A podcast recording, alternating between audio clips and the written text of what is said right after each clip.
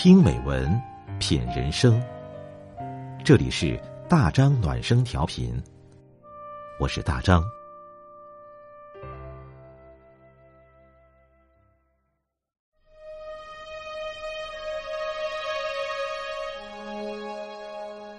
晚上九点，我们一起听美文。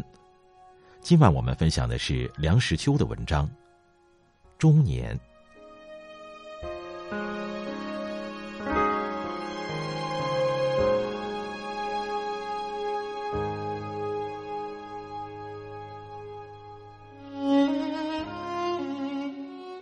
钟表上的时针是在慢慢的移动着的，移动的如此之慢，使你几乎不感觉到它的移动。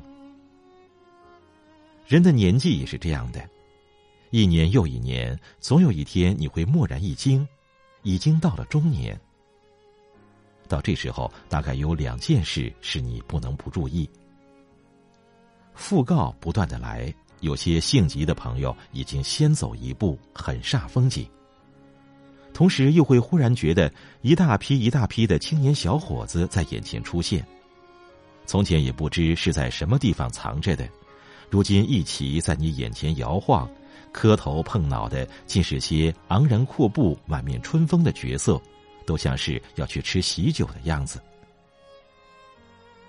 自己的伙伴一个个的都入辙了，把世界交给了青年人。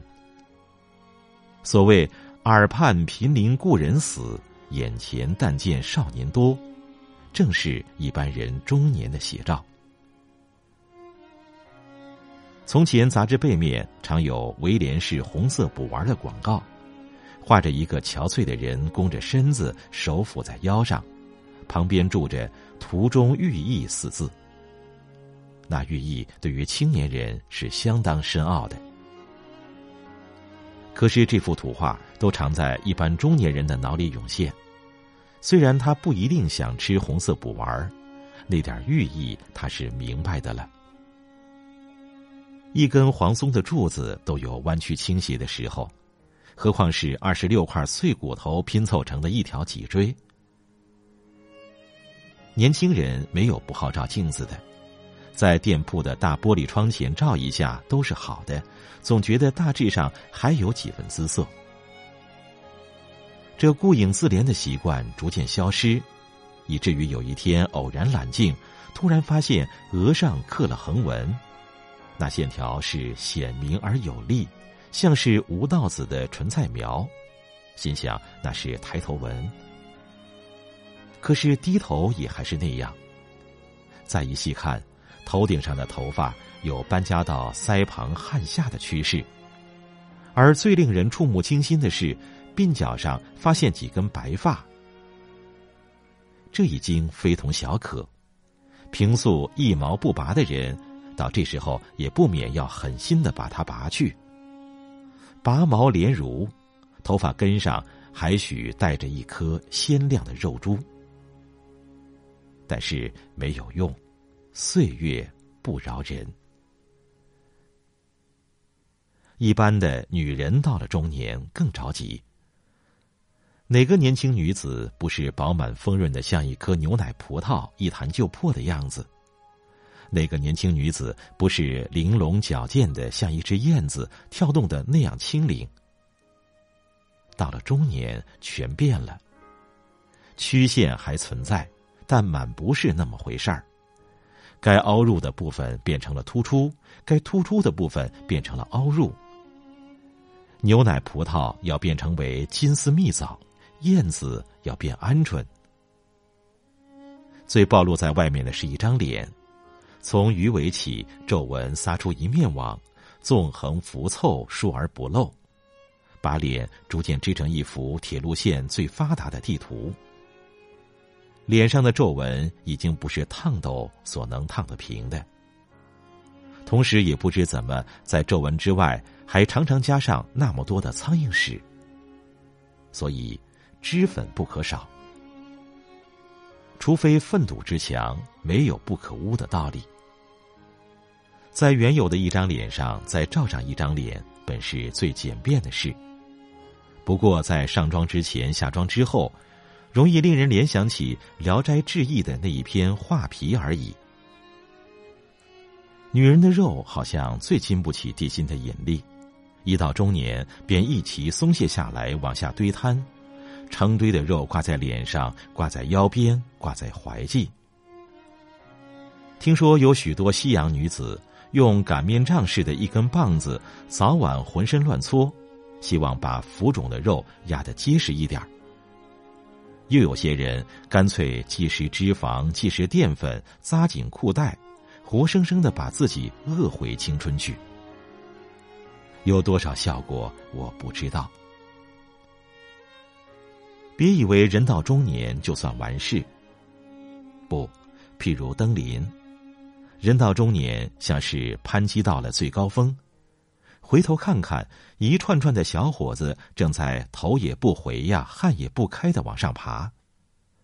再仔细看看，路上有好多块绊脚石，曾把自己磕碰的鼻青脸肿；有好多处陷阱，使自己做了若干年的井底之蛙。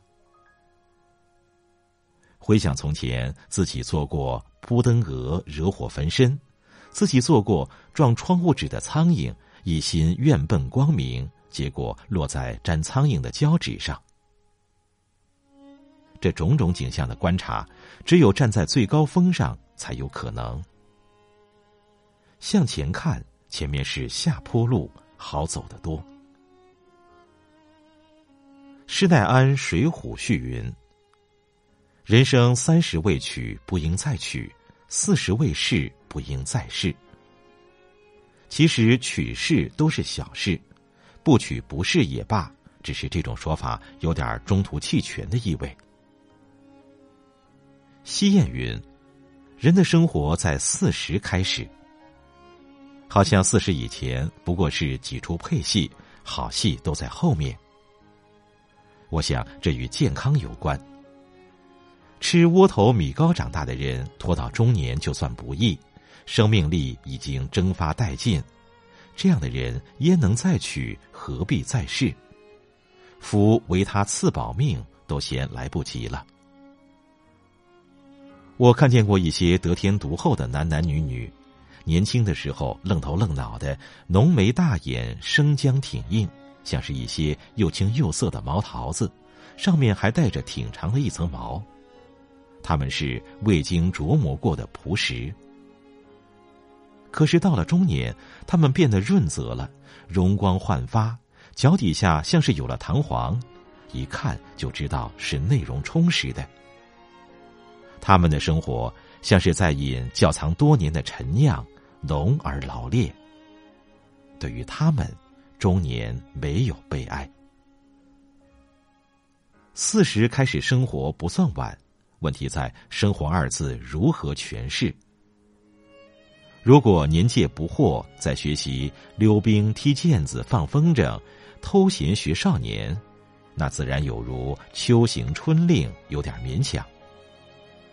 半老徐娘留着刘海，躲在茅房里，穿高跟鞋当做踩高跷般的练习走路，那也是惨事。中年的妙趣在于相当的认识人生，认识自己，从而做自己所能做的事，享受自己所能享受的生活。科班的同龄易于唱全本的大武戏，中年的演员才能担得起大出的咒子戏。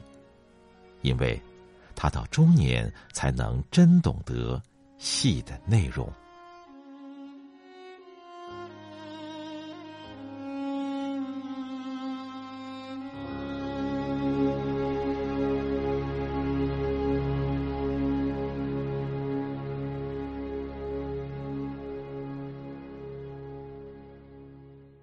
好了，今天的文章我们就分享到这里，感谢你的陪伴，我是大张。祝你晚安。